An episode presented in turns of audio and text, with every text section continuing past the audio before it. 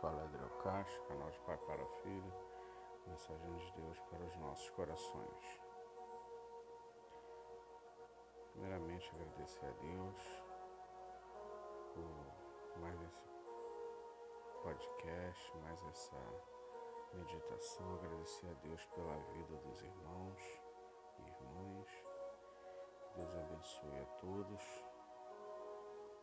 Agradecer a Deus porque a tua mensagem, o teu evangelho está sendo pregado entre as nações. Já estamos em nove países, em várias cidades, vários estados. Que Deus abençoe a todos, abençoe suas igrejas, abençoe suas famílias.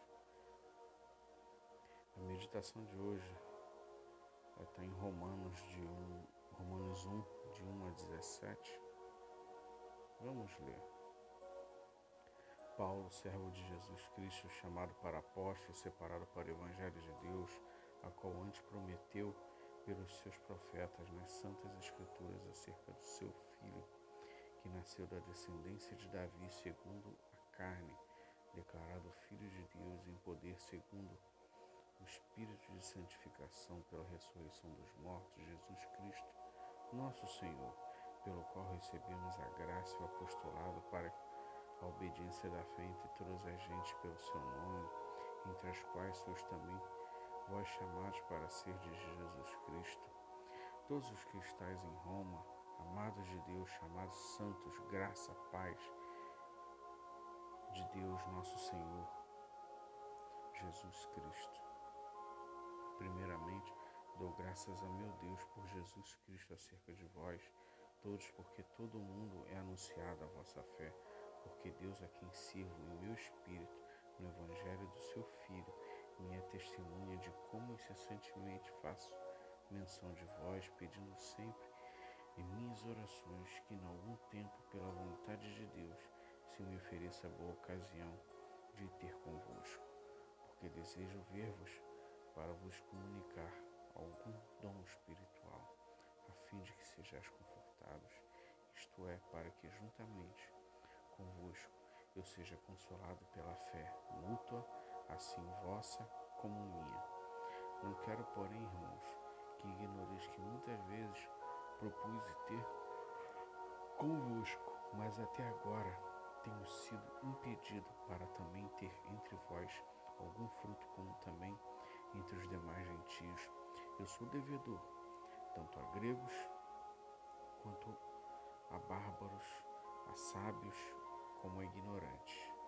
E assim, quanto está em mim, estou pronto para também vos anunciar o Evangelho a vós que estáis em Roma, porque não me envergonho do Evangelho de Cristo, pois é poder de Deus para a salvação de todo aquele que crê, primeiro do judeu e também do grego, porque nele se descobre a justiça de Deus, de fé em fé, como está escrito, mas o justo viverá pela fé.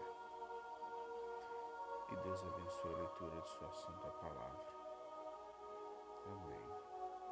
Meus irmãos, minhas irmãs, Paulo aqui está escrevendo carta aos Romanos e ele ainda não tinha ido conhecer, visitar a igreja de Roma.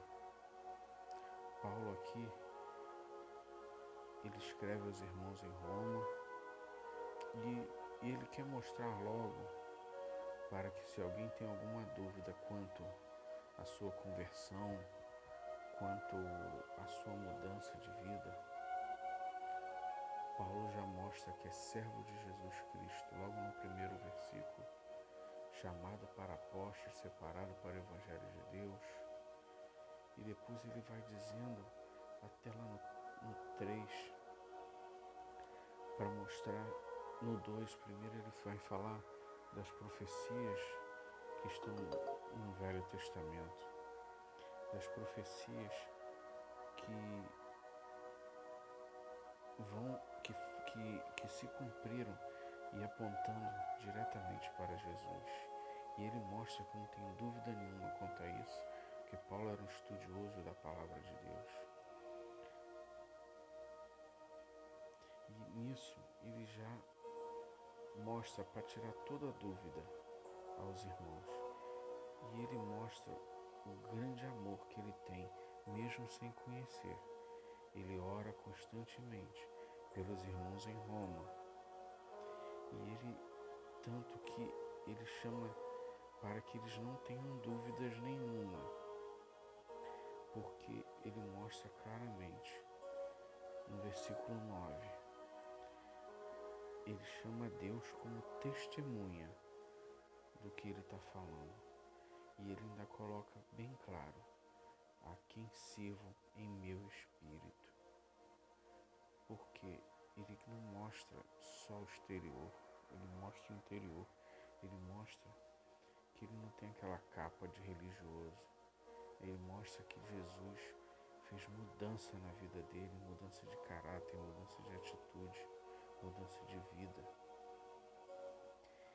E logo em seguida, ele mostra o desejo de ir para também, além de comunicar, de falar da mudança que Deus fez na vida dele, ele ouvir também sobre as, o que Jesus fez, a transformação, as bênçãos, os milagres que foram feitos ali na igreja de Roma.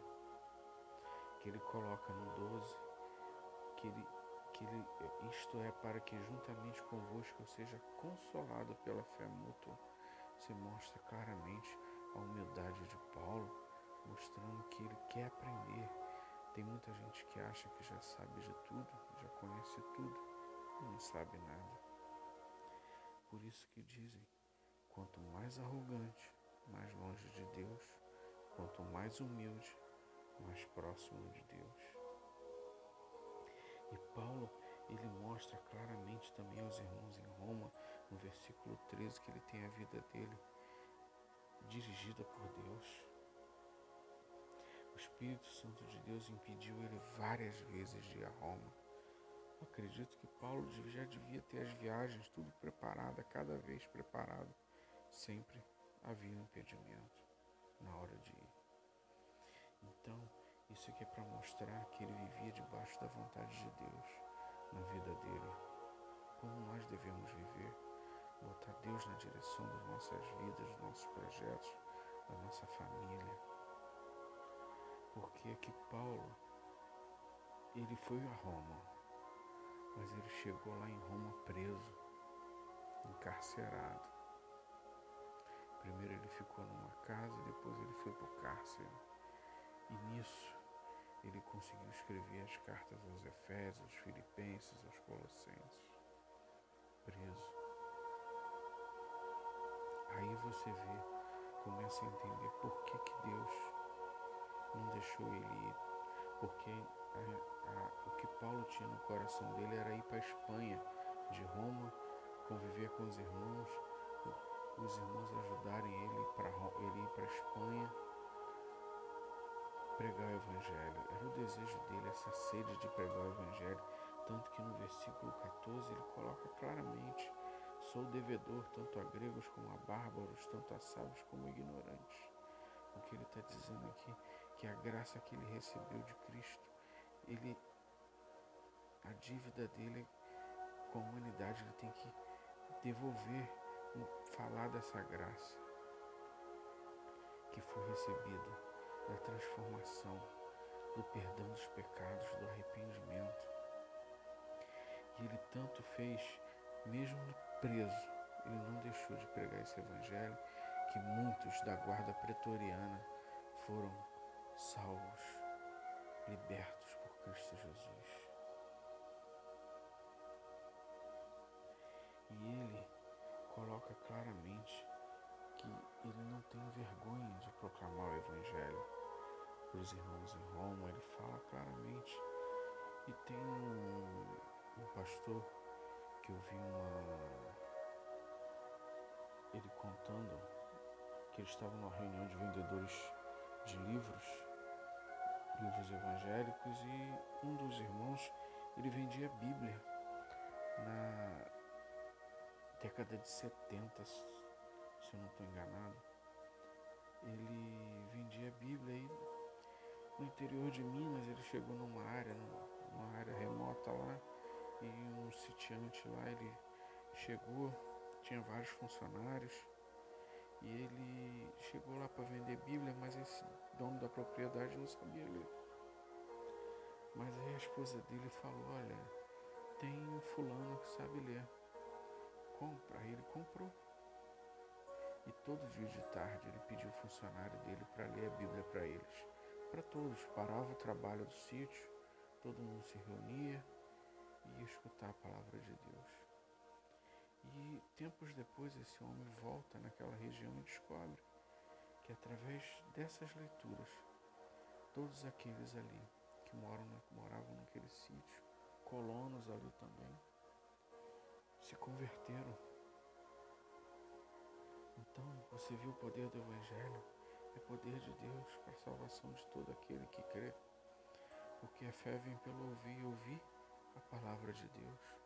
Olha que transformação. Olha a transformação que Deus fez naquele local, naquelas vidas. E o versículo 17, ele mostra, ele cita Abacuque aqui, mas o justo viverá pela fé. 1517, Martim Lutero, com todas as dúvidas que ele tinha sobre perdão de pecados, ele lê isso e muda totalmente a visão dele. Cristo liberta ele, ele se vê liberto. E nisso se torna um marco na história que aí dá-se início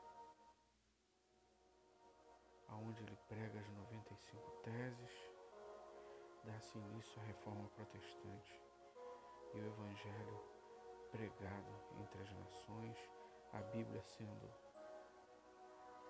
sendo traduzida para outras línguas, a palavra de Deus chegando até nós.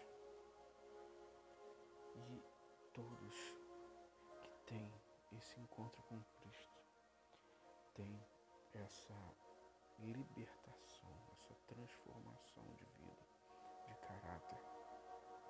Seria como você estivesse numa estrada com um carro, numa reta, indo numa direção, em direção à morte. E de repente você tem um encontro com Cristo, seria como você desse um cavalinho de pau. Não sei se vocês conhecem, ele vai puxar o freio de mão rodar com o carro e mudar de direção. E agora segue em direção a Cristo, direção à vida eterna. É isso, é mudança de direção, mudança de mente, transformação. É o que Cristo faz em nossas vidas. Se você não aceitou a Cristo ainda, esse é o momento. Não deixe para depois. Amanhã pode ser muito tarde. Hoje, Cristo te quer libertar. Não deixe para tomar essa decisão. Pode ser tarde demais. Que Deus os abençoe, rica e abundantemente. Não ouse faltar no céu.